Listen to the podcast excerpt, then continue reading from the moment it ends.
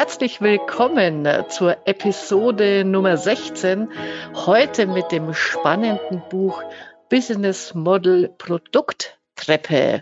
Ich habe mir die Carola Heine eingeladen und freue mich schon sehr, so ihre Gedanken und Überlegungen zu diesem Buch ähm, zu hören, denn es richtet sich speziell an Solopreneure, selbstständige Experten und Projektleiter. Carola und ich, wir sind ja beide selbstständig ähm, unterwegs und wir haben uns kennengelernt bei Haufe, bei einer Zukunftswerkstatt. Ich glaube, das ist auch schon wieder zwei Jahre her. Du bist Profi-Bloggerin und ich freue mich, bist herzlich willkommen.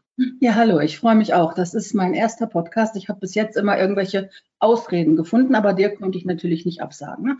Wir haben uns ja auch von Anfang gut verstanden. Ja, genau, sehr gut. Und ähm, du hast das Buch ja vorgeschlagen. Ich kannte zwar diese Smart Business äh, Reihe und fand die schon immer spannend. Die haben ja schon mehrere Dinge herausgebracht.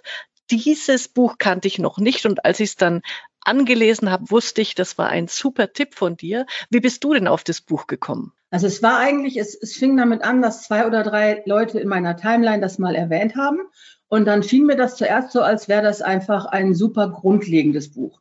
Also es ist auch richtig, es ist ein Buch, das ist komplett ideal für Leute, die relativ frisch selbstständig sind oder die sich umorientieren wollen in, innerhalb ihrer Branche oder man könnte vielleicht auch sagen, also für Leute, die ein neues Produkt aufbauen wollen und eine Art Gedankenhilfe oder halt eine Treppe brauchen, die zu ihrem Ziel hochführt.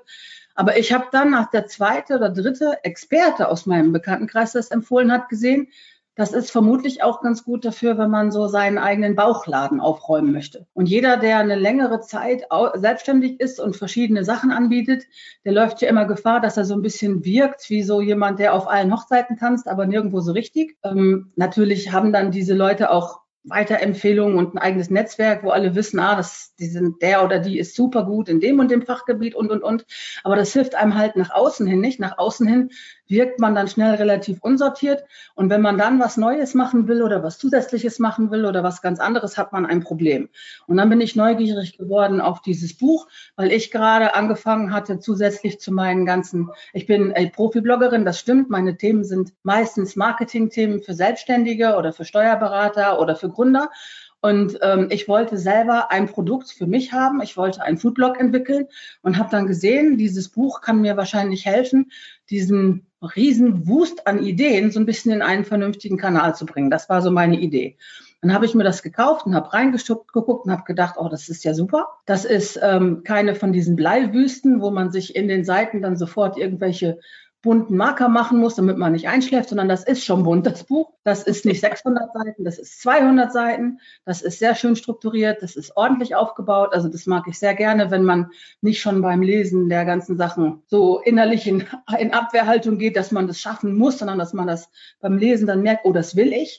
Das ist keine Pflichtaufgabe, sondern das ist ja spannend. Und die haben ähm, ganz viel ähm, grafische Aufbereitung mit reingenommen, ganz viel Bilder, ganz viel Visualisierung, die diese kompakten Infos noch verdaulicher machen. Und das auch außerdem noch garniert mit Fallbeispielen. Und bei Fallbeispielen muss ich zugeben, bin ich sonst immer innerlich zur Tür raus. weil Ich dachte, ach, was sollen die mich mit ihren fernen Fallbeispielen erreichen? Aber gleich das erste war ein Krimi-Autor.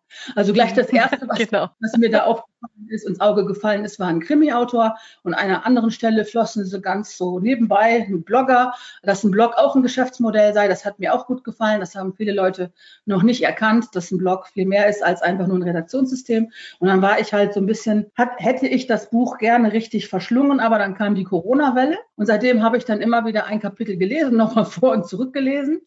Ähm, muss sagen, ich habe es durchgelesen bis auf das Kapitel mit dem Marketing-Funnel. Da können wir gleich nochmal was drüber mhm. sagen, wenn wir ein bisschen im Detail sprechen, weil das habe ich nicht so gut verdaut mit meinem Background, hat mich nicht so interessiert vielleicht auch.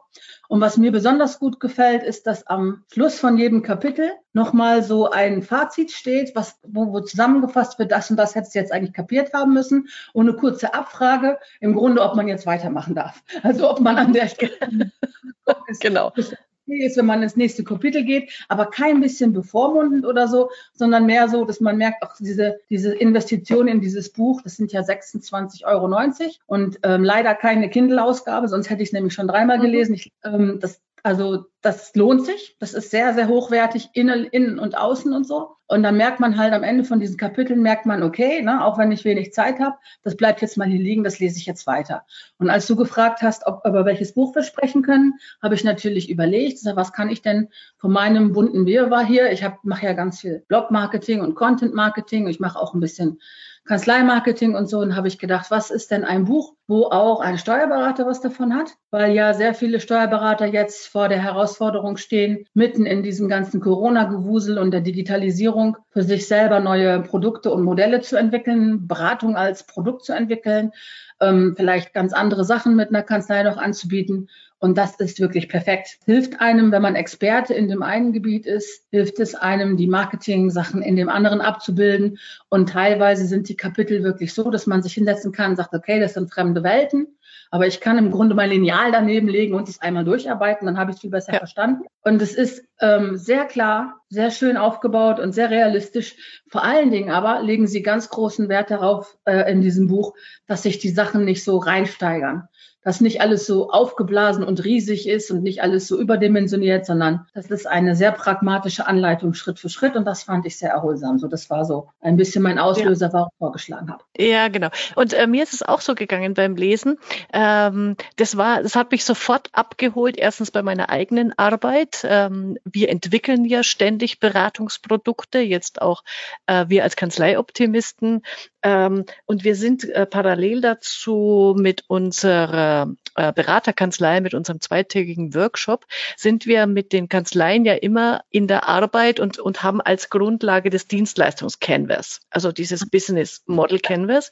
Und das ist jetzt genau dieser ähm, Baustein, der eigentlich immer noch gefehlt hat oder den wir ein bisschen ähm, anders aufgezogen haben in der, in dem Workshop, der das Ganze nochmal rund macht. Also das Business Model Canvas, äh, die nennen das selber so, ist eher das Innovationslabor. Also wie komme ich auf Ideen für neue Produkte?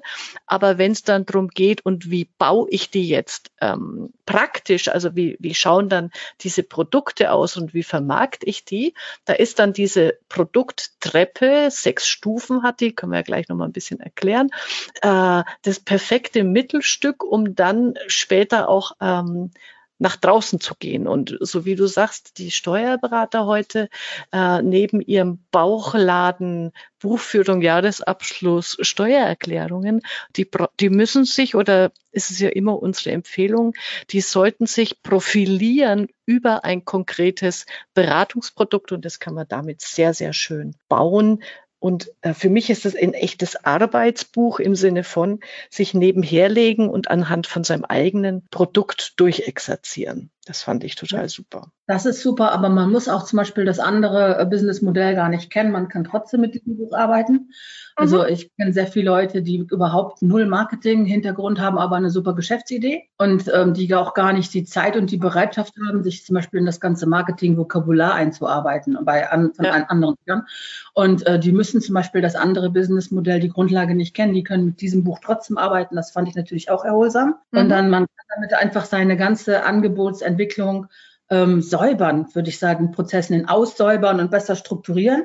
Ähm, und was ich auch, das, was ich auch spannend fand, war dieser Ansatz, dass man auch im Alleingang agil arbeiten kann. Dass man einfach mal ja. lernt, ich mache meine Prioritäten jetzt mal straff und guck mal einer an, das geht. Ich kann Sachen in einer Woche machen, die vorher ein Jahr gedauert haben.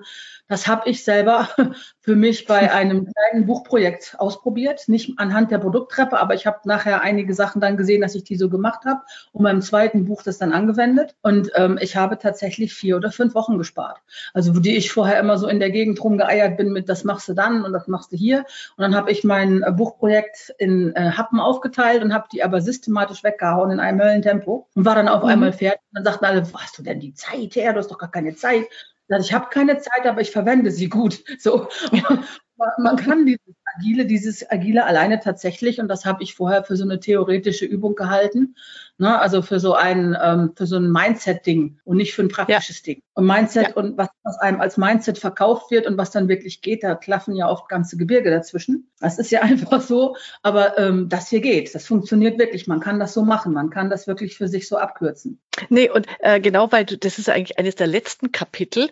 Ähm, und ich bin sehr, sehr froh, ähm, die, die Bücher, die ich hier im Podcast bespreche, die lese ich auch wirklich zu Ende. Normalerweise, manchmal ist es so, ich lese ein Buch bis zur Hälfte, dann geht, ist die Luft draußen und denke ich mir, äh, lege ich es weg. Und das habe ich jetzt ja äh, pflichtbewusst zu Ende gelesen und war da so froh drüber, weil wirklich dieses letzte Kapitel, wie man als Solo äh, Selbstständiger alleine einen Sprint macht oder alleine an seinem Produkt arbeitet. Da kann ich erst nicht viel rausziehen. Erstens eben diese ähm, sich zurückziehen, aber vorher die einzelnen Tasks festgelegt haben. Und ähm, Cordula und ich, wir ziehen uns ja auch immer wieder mal für Sprints zurück. Ich habe jetzt daraus gelernt, unsere Sprints waren immer zu kurz. Also wir haben immer mal gesagt, lass uns mal einen halben Tag an dem Thema arbeiten und zwei Wochen später einen halben Tag am anderen. Dieses wirklich mal eine Woche lang durchziehen, ich glaube, das ist ein absoluter, äh, absolutes Erfolgsrezept. Und die fünf Arbeitsräume, sich auch immer zu überlegen, ähm, was mache ich gerade, also in welcher Funktion bin ich unterwegs, welchen Raum brauche ich dazu, welche Materialien, äh, dass ich da wirklich auch, auch lösungsorientiert und umsetzungsorientiert auf dem, auf dem Weg bin. Ja, das Buch hatte in, in, für diese Sachen eine sehr hilfreiche Sprache. So wie es das in Arbeitsräume aufgeteilt hat, fand ich das auch sehr lustig und sehr hilfreich, ähm, wie die Rollen definiert wurden. Und dann war in der, der Entscheid, als Entscheider hat man im Ideenfindungsprozess noch nichts zu suchen, weil man dann mhm. nur alles nimmt, weil man zu früh ein Ergebnis haben will und so. Das finde ich, das Wording ist sehr hilfreich. Man hat sofort ein Bild im Kopf. Sogar wenn man das für sich alleine macht, weiß man sofort, okay, jetzt sollte ich mich selbst nicht drängen, das ist noch gar nicht der Moment. Also das ist wirklich ja. wunderbar angenehm und pragmatisch formuliert alles. Ähm, das hat mir sehr gut gefallen. Und man merkt auch, das ist, finde ich, auch unglaublich wichtig, das ist kein theoretisches Wissen, sondern das haben die selber gemacht.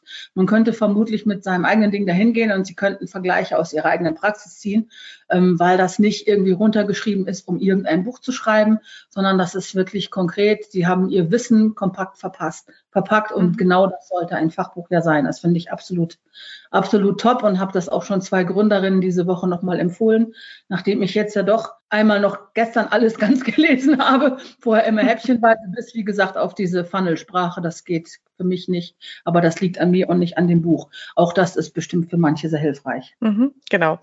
Ähm, vielleicht erklären wir mal ganz kurz, was die Produkttreppe ist. Bei die Hörer, die jetzt das Buch noch nicht vor Augen haben, ähm, für die ist es dann ganz hilfreich, um, um das Verständnis zu entwickeln. Was macht man denn da? Das Buch arbeitet sehr viel mit äh, Visualisierung, einmal mit beschriebenen Sachen, aber auch mit Bildern.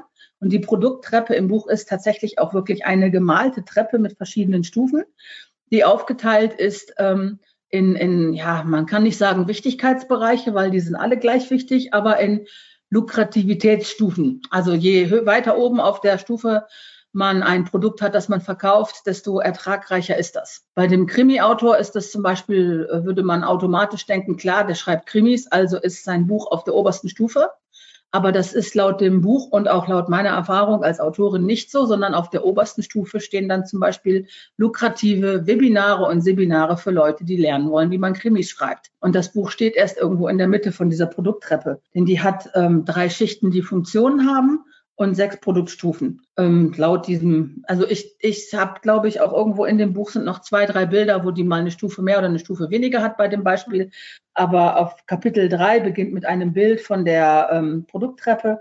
Und da steht drunter, wenn Sie bisher Ihr Geschäftsmodell aus dem Bauch heraus entwickelt haben, das haben wir, glaube ich, alle irgendwann mal, dann wird es Zeit, Dinge zu ordnen. Die Treppe zwingt sie zu einer einfachen Ordnung und dann steht da drunter noch, das lohnt sich. So, das stimmt leider. Also man hat ja immer so ein bisschen inneren Widerspruch von einem, aber es stimmt. Also wenn man mit so einer Treppe vorgeht, dann hat man danach eine, also man macht dann manche Sachen einfach nicht mehr, weil man von, mit dem eigenen Weg die Treppe hoch gelernt hat. Das bringt es ja eigentlich nicht wirklich. Und die, ähm, die sechsstufige Produkttreppe ist ja, ein Beispiel, ich weiß es nicht, also erinnerst du, die sind doch mehr, da sind auch noch Treppenstufen mit mehr und weniger in dem Buch, oder? Gucke jetzt gerade auf dieses Kapitel, ja. aber ich erinnere mich an einige, wo auch mehr oder weniger sind. Also ich glaube, es geht um das Treppenmodell an sich und dass das aufgeteilt ist in eine, in eine Schicht Reichweite, also solche Sachen wie ähm, Newsletter und Website und Blog und Podcast um Menschen zu erreichen und dann um eine Schicht, ähm, die Magie der drei Schichten heißt das, genau, ja genau. Es gibt eine Ebene, die wie so ein Anfahrtsweg ist, also bevor man auf die erste Treppenstufe geht und das sind dann die Website und das Blog, das Blog und die Social-Media-Kanäle, um überhaupt an sich, überhaupt mal sichtbar zu sein. Und dann, wenn man die Treppe hochgeht, dann kommen Angebote. Also Interaktionsangebote zuerst. Der, der Interessent hinterlässt vielleicht auf der untersten Treppenstufe erstmal seine Mailadresse oder kauft sich vielleicht irgendwie so ein kleines E-Book oder so im Fall von diesem Krimi-Autor oder guckt mal in irgendwas rein, was der gemacht hat oder so und ähm, folgt dem vielleicht in irgendeinem, ähm, auf irgendeinem Kanal, was er vorher nicht gemacht hat. Und das heißt, die ersten, die untersten Stufen, die ähm, regen zur Interaktion an, die bauen Reichweite auf, die sorgen für Sichtbarkeit. Im Buch sind die grün. So, ähm, das sind also die grünen Stufen sind die Reichweite-Stufen. Das hätte ich, weiß ich nicht, ich hätte grün klingt für mich immer wie Erfolg, aber Erfolg ist hier leuchtend blau. Okay. In der Mitte ist dann so eine Schicht, ähm, ja, diese, diese klassischen Geschichten, die wir jetzt vermutlich alle machen, so die Standarddinge, die man verkauft, die man vertreibt, die schon laufen, mit denen, von denen man lebt. Also sie nennen das hier die Arbeitspferde. Ich habe das so interpretiert, als ob das die Sachen sind, ähm, ja, die man in dem Krimi, von, in dem Fall von den Krimi-Autor zum Beispiel schon mal die vorhandenen Bücher und die laufenden Verlagsverträge und der hat schon mal, da kommt schon mal Geld rein. Und spannend genau. wird es natürlich oben auf der Treppe, wo man dann sagt, okay, ich will buchstäblich höher hinaus, ich will Sachen machen, die das bündeln, was ich tue, die auch bündeln, was ich verkaufen kann. Es soll im Preis höher gehen und ich will das am liebsten an Leute verkaufen, die meine Superfans sind, die am liebsten alles von mir haben wollen würden. Entweder weil ich so gut bin und sie alles brauchen oder weil sie alles von mir brauchen und ich kann das maßgeschneidert liefern oder halt, weil, wie im Fall von dem Krimi-Autor-Beispiel, ähm, weil da halt zusammenkommt der Wunsch nach Wissenserwerb und so ein bisschen die Verehrung von bestimmten Autor. So, und dann äh, die Treppe hat halt so viele Stufen, wie man ähm, was selber Angebote hat und und und. Und ich glaube, dass was den meisten fehlt, es ist halt das oberste Drittel dieser Treppe. Da sind die von die meisten, die anfangen zu gründen. Ich weiß nicht, es gibt natürlich Leute, die studieren irgendwas und ziehen dann los und stellen dann fest, genau das ist es, aber ich glaube, das sind die wenigsten. Ich glaube, die meisten probieren ein Geschäftsmodell aus. Viele Sachen laufen auch über ähm, Zufälle oder über erste Jobs oder über Praktika und dann stellt man fest, dass man gut kann und dann macht man das, dann wird man empfohlen und dann steht man auf einmal an irgendeinem Punkt, wo man sagt, okay, das, das läuft eigentlich ganz gut, damit verdiene ich ganz gut, aber irgendwie habe ich das Gefühl, da geht noch mehr oder meine Außenwirkung ist gleich Bauchladen, dabei will ich doch Experte sein und an dem Punkt kann man halt ganz gut den ersten Fuß auf diese Treppe setzen. Ich habe da, äh, als ich mir das angeguckt habe, da gibt es ja auch ein Beispiel für die Serviceprodukt-Treppe. Das war, ist ja für mich fast schon klassisch das Abbild einer Steuerberatungskanzlei, wenn du so willst. Also wenn man sagt, der, der, die untersten zwei Stufen, die grünen, sind die äh, Reichweite-Stufen und ähm, da kann ich zum Beispiel über einen Newsletter oder irgendwo so E-Books, also einfach, sagen wir, allgemeine Wissensweitergabe, ähm, wo ich mir einmal einen kleinen Kopf also, oder einen größeren gemacht habe, äh, das stelle ich zur Verfügung. Das hat einen kleinen Preis oder ist gratis. Das sind im Prinzip die zwei ersten Stufen. Da kann ich zum Beispiel, ich mache ähm, einen Newsletter zum Thema Buchhaltungstipps äh, und Tricks oder Steuergeschichten. Der mittlere Bereich ist der standardisierbare. Das ist dann quasi äh, das Brot- und Buttergeschäft, was ich mit äh, Buchführung, Jahresabschluss, äh, Steuererklärung mache. Und das Premium-Geschäft ist dann, wenn der Steuerberater wirklich als Berater tätig wird. Und das macht er nur für eine kleine äh, Klientel, aber für die dann richtig teuer. Ja, es ist komisch, dass du sofort auf Service gekommen bist, denn ich hatte, ich weiß nicht, ob du das Buch da hast, auch ich war, mhm. ich Steuerberater ähm, bei dem Modell auf Seite 70, wo aufgezeigt mhm, genau. von einem smarten Berater. Das hatte ich jetzt, ähm, da hatte ich jetzt überlegt, wie viel davon kann man automatisieren, was zum Beispiel bei Steuerberatungskanzleien heute noch gar nicht so üblich ist. Also bei vielen, bei vielen anderen Angeboten und Geschichten oder so wird man ja tatsächlich in so eine Automatisierungskette geleitet, wenn man sich irgendwo anmeldet. Man kommt eine Begrüßungsmail, dann be bekommt man irgendwie mhm. fünf Service-Mails in so einer Abfolge und so. Sowas habe ich bei den ganzen Steuerthemen bis jetzt noch nicht erlebt. Bis jetzt war das immer so ein Häppchen, wenn ich was brauchte. Oder ein E-Book, wenn ein Thema aktuell war. Oder ein Newsletter, zum Beispiel vor einer Frist. Aber ich habe noch keinen Steuerberater erlebt, mhm. zum Beispiel diese Automatisierungsgeschichten einsetzte wie ein Händler. So, und je nachdem, was man anbietet, ist es aber doch ganz interessant wahrscheinlich, ne? Ja, also ich denke auch, du kannst ja als Steuerberater, wenn du bestimmte Beratungsthemen bespielst, durchaus auch über diese Produkttreppe dein Angebot aufbauen.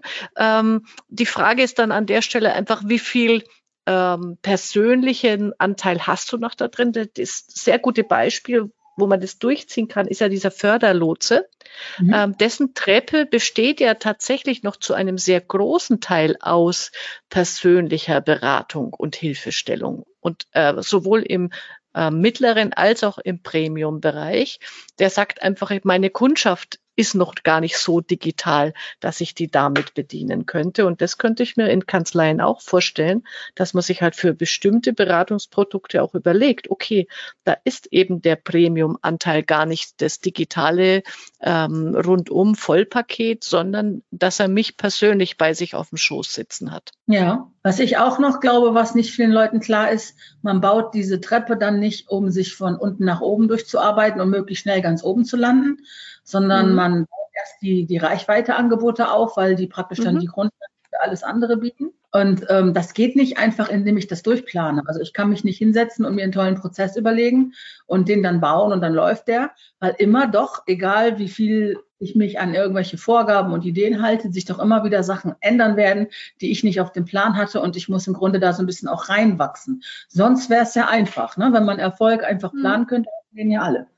Ne, das finde das finde ich auch. Das ist also auch an der Stelle in dem Buch, wo die Treppe, wo man den Pfeil abwärts sieht, fangen wir unten auf deiner Treppe an. Treppe baut man von unten auf. Ne? Sogar wenn man schon mhm. genau weiß, dass man erstmal schaut, dass man das saubere Fundament gefassen hat, geschaffen hat. Ne? Mhm. Und, und nicht diese, diese, ähm, also was, was ich finde, ich weiß nicht, ob es in anderen Ländern auch so ist, ich finde deutsche Gründer oder deutsche Leute mit einer neuen Geschäftsidee innerhalb von ihrer Firma, die haben oft so einen Perfektionsanspruch alles muss fertig, fertiggestellt, abgenommen, poliert sein und praktisch ähm, schaufensterfähig, bevor das an die Welt raus darf.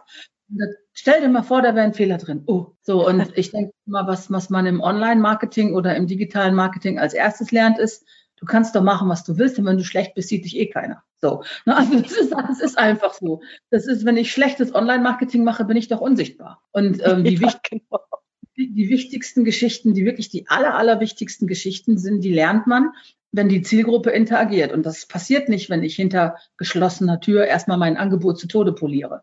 Das heißt, das ist was, was man lernen muss. Man muss die Tür aufmachen und muss sagen, willkommen auf meiner Baustelle. Ich lerne gerne mit dir, was du brauchst. Und das ist auch so ein, das ist auch wieder das, was man so ein anderes Mindset nennt. Das ist schmerzhaft, wenn man jemand ist, der gerne sehr sorgfältig plant und der dadurch glaubt, Kontrolle zu haben. Aber das ist nicht so. Man hat keine Kontrolle darüber, was die User wirklich wollen. Ja, also das ist ja gerade, ein paar Sachen ähm, finde ich einfach sehr, sehr witzig. Er nennt ja auch die sechs Dinge, die nicht funktionieren. Ja. Und eines davon ist dieser Closed Shop Fehler. Also äh, erst öffnen, wenn alles steht, funktioniert auf keinen Fall. Aber das viel lustiger fand ich ist der Freibierfehler, wenn man alles verschenkt, was man hat.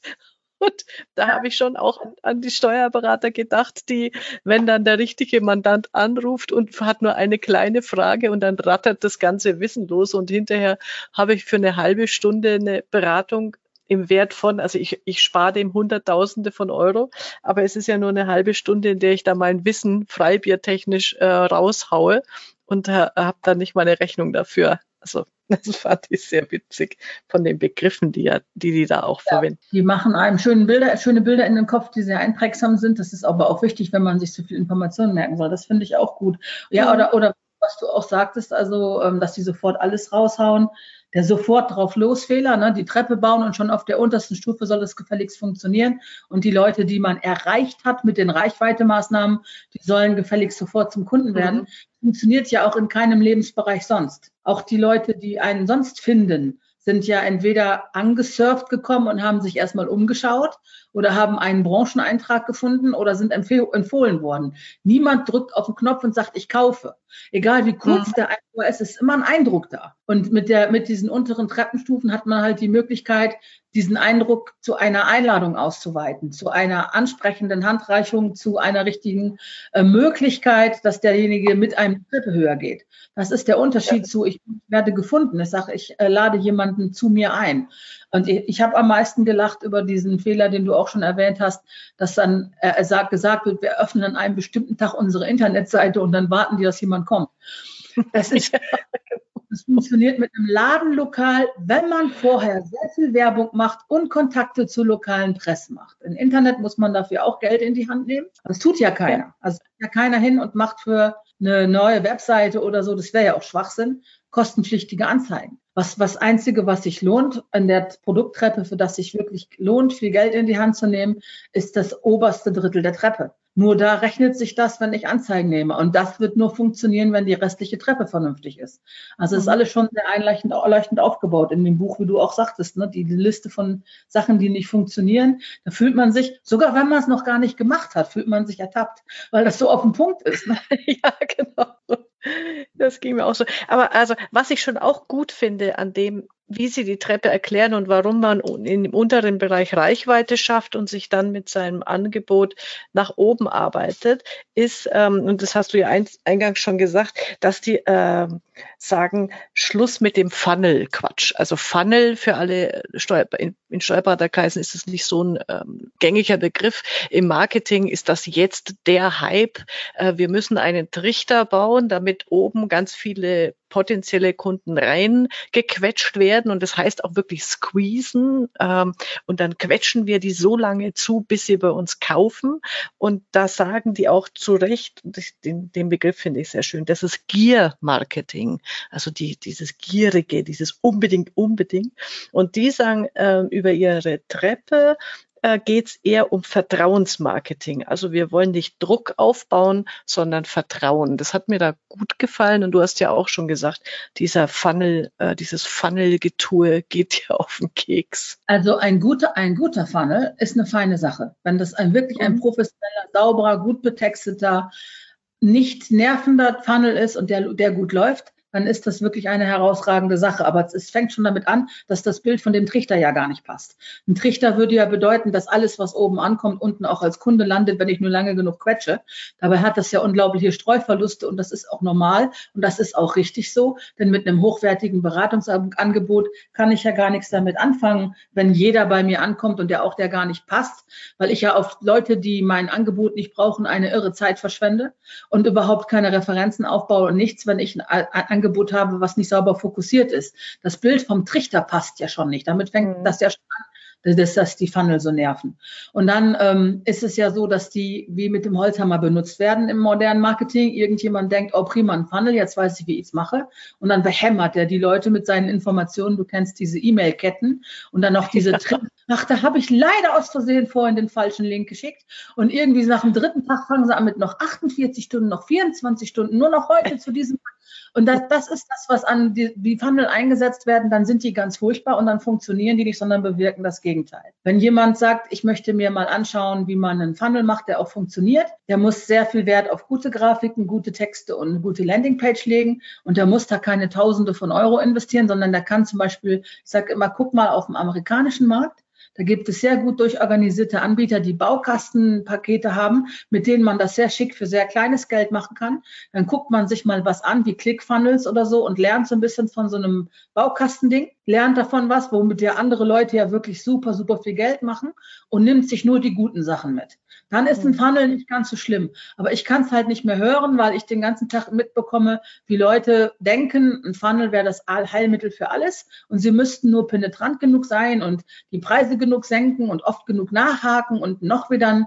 Webinar verschenken, was aussehen soll, als wäre es gerade live. Dabei ist es das natürlich nicht. Und dann suggerieren die das mit Terminen, die man sich aussuchen soll, damit man so der wirklich glauben soll, dass es live ist und lauter so ein Kack macht, sorgt dann dafür, dass Funnel unseriös und nervig wirken. Wobei das System an sich, abgesehen von dem falschen Wording, dass es kein Trichter ist, wäre gar mhm. nicht schlecht, halt nur richtig verwenden. Und mir ist die ja. Produkttrennung um ein Vielfaches sympathischer, weil die dieses ja. Pragmatische hat und nicht dieses Reißerische. Genau. Und die sagen ja auch, äh, was beim guten Marketing immer dazu gehört, äh, du baust die Straße ja für den Kunden auf. Das heißt, du musst dir überlegen, ähm, wer ist denn dein Ziel und dein Wunschkunde? Und es sind eben nicht äh, die, die äh, alle potenziellen Berater beratungswilligen ähm, Unternehmer, sondern da gehört noch viel mehr dazu. Also wer passt zu mir? Mit wem will ich arbeiten? Ähm, ja. Was hat, wie tickt der oder die? Und dann ähm, bekommst du ja auch eine Zielgruppe, die ist vielleicht klein. Also dann sind, hat deine Zielgruppe nur äh, 5000 potenzielle Kunden, aber nicht äh, 5 Millionen. Und auf die konzentriere ich mich dann. Und das ist, glaube ich, das Wichtige, was die auch immer gut mitdenken und mitbeschreiben. Ja, und dann finde ich, was ich, also was ich noch finde, was ähm, irgendwo noch etwas deutlicher hätte stehen müssen, es gibt nie irgendein Businessmodell, das ausnahmslos auf alles passt. Nicht immer alles ein Produkt. Manchmal ist es, bleibt es eine Beratung. Und dann hängt es davon ab, wie man sich auf die Person gegenüber einstellt. Und da muss man halt mehr Zeit investieren. Das kann aber auf andere Weise sehr lohnend sein, auch wenn man da nicht sein vorgefertigtes, vorgestanztes Produkt eins zu eins an den Mann bringen kann. Dann muss man auch in der Lage sein, das zu erkennen, wenn das zum Beispiel mal gerade nicht geht. Wenn das trotzdem lukrativ ist, dann ist das halt vielleicht mehr Aufwand, aber vielleicht auch ein irrer Multiplikator und führt dann zu weiteren Produkten. Man muss halt an dem Punkt erkennen, spreche ich mit jemandem, für den ist es wirklich passgenau? Kann ich das jetzt an den verkaufen? Oder bringt der mich vielleicht gerade auf eine neue Idee? So. Ähm, mhm. Ich habe das selber ein paar Mal erlebt, dass ich habe ja nun relativ viel Marketing-Vorwissen und ich hätte ein paar Mal gerne von einem, irgendeinem Experten eine Beratung gebucht, aber die steckten oben auf ihrer Treppe oder ihrem Funnel fest und ich konnte nur das Profi-Package buchen für die volle Beratung irgendwas. Und egal wie sehr ich versucht habe zu erklären, dass ich gerne einen netten Beraterstundensatz zahle, und gerne einfach mal zwei Stunden mit jemandem sprechen würde über meine natürlich etwas anderen Fragen, die bei denen noch mhm. nicht abgewürden. Das ging nicht. Das war, die waren nicht in der Lage, so weit umzudenken. Ich bekam dann das Standardangebot. Und dann habe ich mich natürlich geärgert, weil ich vorher eine Stunde lang in irgendeinem Telefonat oder Zoom versucht habe zu erklären, was ich gerne einkaufen würde. Auch gerne für gutes Geld. Aber die hatten ja. halt schon ihre Treppe da zementiert oder hatten ihren Funnel gebaut und dann hätte ich nur da reingepasst und das habe ich wiederum nicht eingesehen, weil ich ja ganz viel von dem Grundlagenzeugs nicht brauchte. Und deswegen sage ich ja, alle diese Bücher sind toll, alle diese Regeln sind sehr hilfreich. Es gibt keine goldene Regel, die man nicht brechen kann und es passt nie alles für alle. So, das muss man ein bisschen im Hinterkopf behalten, damit man nicht diese, also diese Funnel-Menschen denken ja auch, sie machen das richtig. Ne? Die haben ja auch irgendwo mal eine Anleitung ja. gefunden und folgen sie jetzt eisern. Und das finde ich gerade bei diesen sehr hochpreisigen Sachen, die ein guter Steuerberater nehmen kann, finde ich das wichtig, dass wenn ich da ankomme, zum Beispiel als Industriekunde, und ich wirke auf den ersten Blick wie das, wie der richtige Kunde für die oberste Treppenstufe, aber ich stelle Fragen, die, die mich als was anderes ausweisen. Dann muss ich das kapieren als, als Berater. Dann muss ich sehen, okay, der macht auch was Gutes, ist jetzt vielleicht nichts, wo mein vorgefertigtes Paket passt, aber das kann ich ja auch. Ich bin ja immer noch der Mensch, der auch individuell beraten kann. Ich muss jetzt nicht versuchen, den auf meine Treppenstufe zurechtzukloppen, dass der unbedingt genau auf mein Produkt passt. Ich kann ja mich von dem inspirieren lassen. Einmal kann ich gucken, ob ich es überhaupt noch kann, abseits der vorgefertigten Sachen und vielleicht lerne ich ja was und habe dann noch ein lukratives Angebot. Auf jeden Fall habe ich einen neuen Kunden, der mich vielleicht empfiehlt. Das finde ich ganz wichtig. Also wie gesagt, aufgrund meiner eigenen Erfahrung, ich hatte echt ein bisschen Frust. Ne? Ich hatte, war, hatte ich mich schon durchgerungen, dann doch mal Experten zu buchen, weil ich Fragen hatte. Ähm, zum Beispiel Pinterest Marketing, da hat Pinterest mhm. gerade gesamten Algorithmus geändert und ich hätte gerne Beratung gehabt und es war nicht zu kriegen. Ich konnte nur vorgefertigte Treppen oder Funnel kriegen. Und das finde ich wäre dann bei einem Steuerberater in einem Hochpreissegment ein teurer Fehler. Weil ich, wenn ich zufrieden gewesen wäre, ich bin ein super Multiplikator. Und das sind dann ja andere Kunden auch. Das, für, das bitte ich noch zu bedenken, wenn man diese Bücher liest. Also man kann vermutlich sehr gut damit arbeiten. Man sollte nur immer im Hinterkopf behalten, Ausnahmen gibt's auch. Das denke ich aber bei all diesen Büchern ist es, das ist immer das kleine Quäntchen Vorsicht, mit dem man das äh, genießen darf. Ähm, so toll diese äh, Strukturen einem helfen und natürlich auch im Denken sortieren und weiterbringen. Es wird immer der Punkt geben, da muss man sie auch wieder beiseite schieben und sagen, und jetzt ähm, ist ja auch kein Standard, ähm, den man dann immer auf alles anwenden kann, sondern es soll ja einfach nur, sage ich mal, eine, eine Struktur geben, wenn man über bestimmte Produktangebote nachdenkt. Und dafür finde ich, es ist sehr, sehr hilfreich. Es ist ja sehr verlockend. Ne? Ich hätte auch gerne für sehr viele Dinge einfach was, was immer genau gleich funktioniert. Das wäre so schön bequem. Ne? Aber das ist dann auch, irgendwann wäre es dann ja auch sehr einfach. Das wäre dann ja genau. auch sehr einfach. Sehr schön. Du, ähm, genau. Äh, wir sind schon wieder äh, wunderbar plaudernd ähm, in, äh, zum Abschluss gekommen. Äh, hast du noch einen Gedanken, eine besondere Geschichte, wo du sagst, die möchtest du den Zuhörern unbedingt noch mitgeben aus dem Buch? Also ich würde sagen, auch wenn man das vielleicht nicht alles am Stück liest, man sollte auf jeden Fall durchlesen bis zu dem Kapitel, wie man alleine agil wird, das du ja auch schon gesagt hast. Ne? Mhm. So oder wenn man vielleicht keine Zeit hat für alle Feinheiten von den Businessmodellen, die geschildert werden und sich das erst später anguckt. Wenn man bis dahin liest und dann ab und zu dahin zurückgeht, da finde ich, hat man am meisten davon, weil man das auf super viele Projekte und Prozesse übertragen kann, wie man einfach sehr effizient arbeitet. Und dann das andere, da bleibt automatisch was hängen, auch wenn man nicht alles auf einmal liest. Aber das finde ich ein sehr wichtiges Kapitel. Das würde ich keinesfalls auslassen. Mhm. Sehr gut.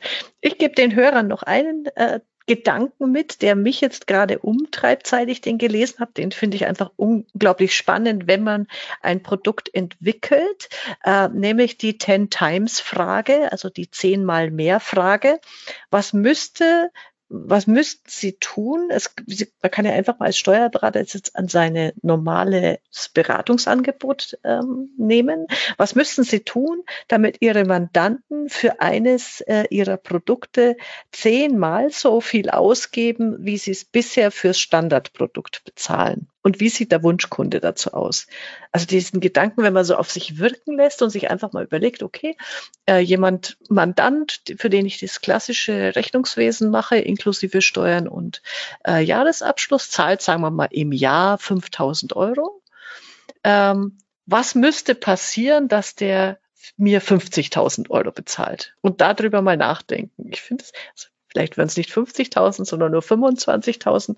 Aber da kommt man dann auf die Ideen, wie, wir, wie man in diesen ähm, Premium-Bereich kommt. Das oh, da, geht, da geht dank Digitalisierung aber einiges. Mhm, genau. Das ist dann spannend, weil das ist ja das obere, der obere Bereich der Produkttreppe. Vielleicht das können wir noch ergänzen. Das fand ich auch sehr schön. Sie zeigen dann auch ähm, so kalkulationstechnisch kurz mal auf, warum es sich lohnt, in allen drei Segmenten äh, Kunden zu haben. Und im Premium-Segment ist es natürlich dann die, die betriebswirtschaftliche äh, Leistung, dass ich mit wenigen Kunden nahezu den gleichen äh, Umsatz mache wie mit vielen Standardkunden. Ja, als Freelancer ist das gar nicht mal unbedingt empfehlenswert, sich auf eine Sache zu, zu konzentrieren. Aber da bleiben ja auch meistens, das Mittelfeld bleibt einem ja meistens erhalten. Ne? Man gibt ja keine mhm, genau. heißgeliebten Kunden ab, nur weil man auch Premium-Kunden hat. Heißgeliebte Kunden werden Premium-Kunden. Mhm. Premium-Kunden brauchen vielleicht weniger. Das bleibt ja immer alles in Bewegung. Das wird ja auch in Steuerkanzleien vielleicht nicht anders sein, ja. dass da drin ist wo alles in Bewegung ist überall. Ja, ja, genau. Sehr schön. Äh, Carola, vielen lieben Dank. Es war wieder sehr anregend, äh, dass wir dieses äh, Buch besprochen haben. Ähm, mein Tipp äh, an alle äh, Steuerberater da draußen, äh, unbedingt besorgen, lesen, ähm, insbesondere natürlich, wenn ihr gerade dabei seid, euch Beratungsprodukte zu erarbeiten und das, wie du schon so schön am Anfang gesagt hast, das ist die Zukunft der Steuerberatung, wenn das ähm, normale Routinegeschäft in die Digitalisierung, in die Automatisierung übergeht. Ja, vielen Dank, dass ich zu Gast sein durfte und ich hoffe, ich habe nicht zu oft dazwischen geredet. Nein, nein. Alles gut, damit kann ich umgehen. Dafür ist es ja auch ein schöner ähm, interaktiver Podcast. Alles klar. Okay, dann äh, ciao da draußen äh, an die Zuhörer. Äh, ich bin schon gespannt und freue mich aufs nächste Buch. Jetzt erstmal nochmal Danke, Carola. Mach's gut und wir bleiben in Verbindung. Ja, sehr gerne. Bis dann.